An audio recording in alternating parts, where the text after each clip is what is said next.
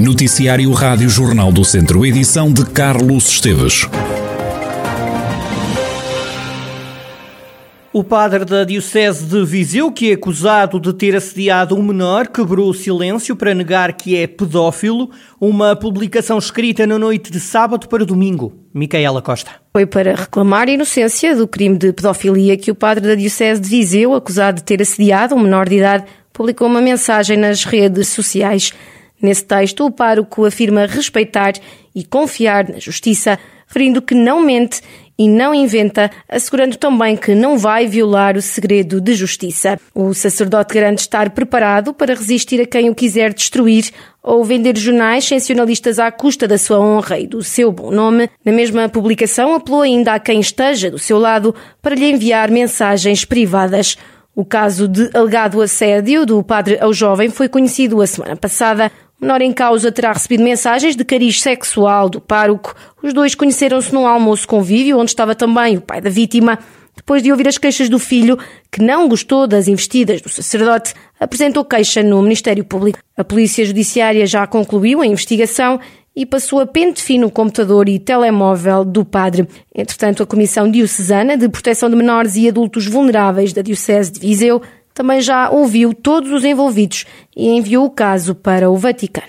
E por decisão do Bispo de Viseu, Dom António Luciano, o padre foi afastado de todas as funções no seio da Igreja. O sacerdote pediu, entretanto, um ano sabático, alegando motivos pessoais e de saúde.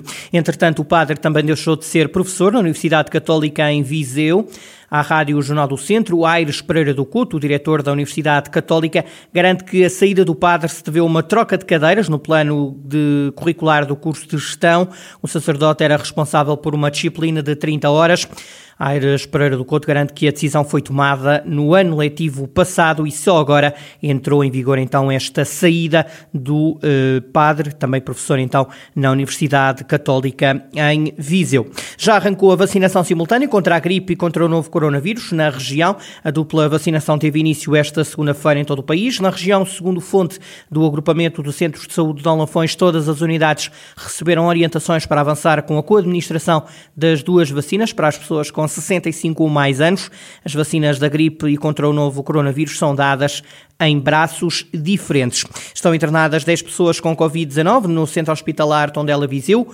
Oito dos doentes estão em enfermaria. Nos cuidados intensivos permanecem dois. Desde sexta-feira que não há mexidas nos números do hospital. E por ameaças, injúrias e tentativa de agressão a polícias, foi detido um homem de 32 anos pela PSP de Viseu. O indivíduo estava a causar desacatos num restaurante em Marzovelos. A polícia foi chamada ao local e foi logo mal recebida pelo suspeito que adotou sempre uma postura agressiva. Para além de ter recusado a identificar-se, injuriou, ameaçou e tentou agredir os polícias no local. Acabou detido. A PSP de Viseu anunciou ainda a detenção de dois automobilistas que foram apanhados no fim de semana a conduzir com álcool a mais. Um homem de 57 anos que se encontrava foragido à justiça há cerca de um ano foi apanhado pela GNR em Sinfãs. O suspeito foi localizado e interceptado por duas patrulhas quando se deslocava da barragem do Carrapatelo em direção a Marco de Canaveses. Sobre o indivíduo pendia um mandato de detenção para cumprimento de pena de prisão de dois anos e meio por tráfico tráfico de droga. O traficante foi encaminhado pela GNR para o estabelecimento prisional de Vila Real. E meia centena de pessoas participou este domingo num protesto contra o preço dos combustíveis. Tiago Lima foi um dos que se juntou à manifestação. É de Viseu, trabalha em Tondela e por isso faz mais de 30 quilómetros todos os dias para se deslocar para o local de trabalho. Nós estamos contra o aumento de, impostos do, do governo, são cerca de 60% um, os impostos que o, que o, governo coloca sobre os combustíveis e isso é insustentável. Para quem se desloca todos os dias cerca de 30 km para ir trabalhar, corresponde a quase 200 euros de gasóleo, em que 120, só 120 euros são para o Estado. Isso é insuportável. Bernadette Santos foi outra das participantes neste protesto, disse estar farta do que diz ser um roubo e apontou o dedo à falta de transportes. Continuamos a manter-nos cada vez mais indignados, mantemos-nos no sofá, até ao momento em que a gente se considera que chega. E comigo, chegou. Transportes públicos são muito deficitários para conseguir fazer. Portanto, se uma pessoa quer conseguir trabalhar, para poder sustentar a família, tem mesmo de se deslocar com uma viatura própria. E é um roubo, isto é um roubo. O protesto foi levado a cabo pela iniciativa liberal, contudo, o Sérgio Figueiredo, o coordenador de Viseu do partido, explicou que o objetivo era que fosse apartidário para retirar carga política e abranger todos os que se quisessem juntar. Sérgio Figueiredo assegurou também que se antes da manifestação já se percebia o desagrado das pessoas, agora isso já é uma certeza. Vamos fazer a análise, vamos retirar conclusões uh, do, do, do, que foi feito aqui, ver se as pessoas se mantêm mobilizadas e qual é, se houver vontade de repetir, nós estamos cá e, e estaremos disponíveis para isso e, e espero que não, se, não, seja só aqui, que por todo o país uh, o povo tem, tem, tem voz uh, e tem, tem que a fazer ouvir. Sérgio Figueiredo, coordenador de Viseu da Iniciativa Liberal, garantiu que se houver mobilização podem acontecer mais protestos. Recorde-se que na última semana os combustíveis atingiram valores históricos, com a gasolina a chegar praticamente aos 2 euros por litro. Continuam a acontecer as tomadas de posse dos novos órgãos autárquicos para os próximos quatro anos. João Valeiro já é o novo presidente da Câmara Municipal de Oliveira de Frades. O autarca eleito pela coligação PST-CDS disse já ter uma planificação para a execução de algumas medidas, nomeadamente uma auditoria e um estudo ao abastecimento de água. Temos já uma planificação temporal para a execução de várias medidas sectoriais previstas no programa. Posso adiantar que já nas próximas semanas iremos dar andamento a várias das medidas consideradas prioritárias tais como, entre outras, a elaboração de auditoria e estudo ao sistema de abastecimento de água para posterior correção dos aspectos menos positivos ou início de execução de várias medidas inscritas no eixo da coesão territorial. E consideramos este eixo prioritário porque um Conselho que não tem uma política global para o desenvolvimento do seu território e para todas as freguesias como um todo, será sempre um Conselho menos competitivo no futuro. Queremos executar o nosso programa eleitoral, mas este não será nunca um programa dogmático. Se queremos estar na política de forma diferente, se queremos colocar as pessoas no centro da política, então temos que começar por ouvir as pessoas. Com todas as juntas de freguesia por igual, com as empresas, comerciantes, escolas, associações, IPSS e com os oliveirenses em geral. João Valério, novo presidente da Câmara de Oliveira de Frades. Quem também tomou posse foi Paulo Catalino, o novo autarca de Carregal do Sal eleito pelo PS. Disse na cerimónia de tomada de posse que o novo executivo vai cumprir com as obras em curso e que vai repensar as prioridades do anterior executivo. Paulo Catalino anunciou ainda as 10 primeiras medidas que irá tomar enquanto presidente da Câmara de Carregal do Sal. Arranjos de eletrificação exterior do centro de saúde. Dizer não à aquisição dos herbicidas dos glifosatos, permitir a entrada de animais de estimação no Parque Alzira Cláudio, iniciar as transmissões online das Assembleias Municipais e da sessão pública mensal do Executivo Camarário, dar o nome de Aristides Sousa Mendes ao Salão Nobre da Câmara. Obra que permitam a circulação nos dois sentidos entre a Farmácia Rodrigues e a região dos bancos.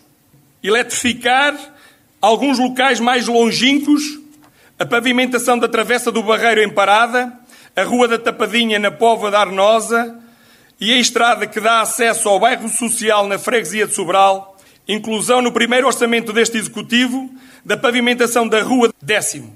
Melhorar no imediato a cobertura de redes digitais 5G no Conselho, Paulo Catalino, que já tomou posse como novo presidente da Câmara de Carregal do Sal. Os produtores de castanha dos conselhos de Penedono e de Sertancelho estão otimistas quanto à apanha do fruto. O presidente da Cooperativa Agrícola de Penela da Beira, José Pinto, confia numa campanha melhor do que a do ano passado. No caso da, da Cooperativa Agrícola de Penela, nós já temos neste momento alguma castanha a entrar, já começamos a ter eh, produto eh, de boa qualidade para podermos oferecer ao mercado.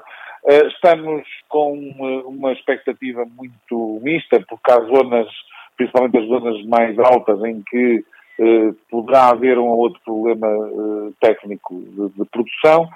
nas zonas mais normais, de, de, produção mais, mais sustentada, aquilo que nós encontramos neste momento é uma produção regular, portanto estamos à espera de ter produto de boa qualidade, como aliás é um apanagem normal aqui na nossa zona, eh, para conseguir servir os nossos clientes.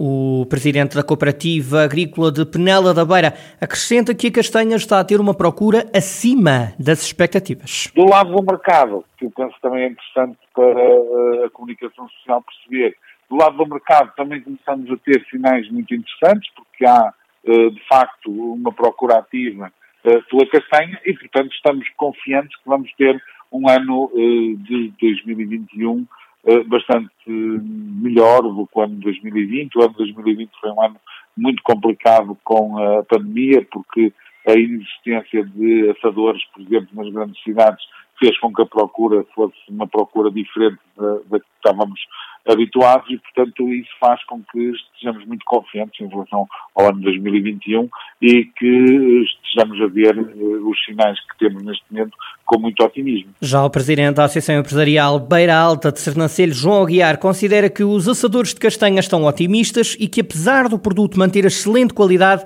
admite que o calibre é inferior ao habitual. Houve uma maturação mais rápida dos ouriços, devido às chuvas que houve em setembro.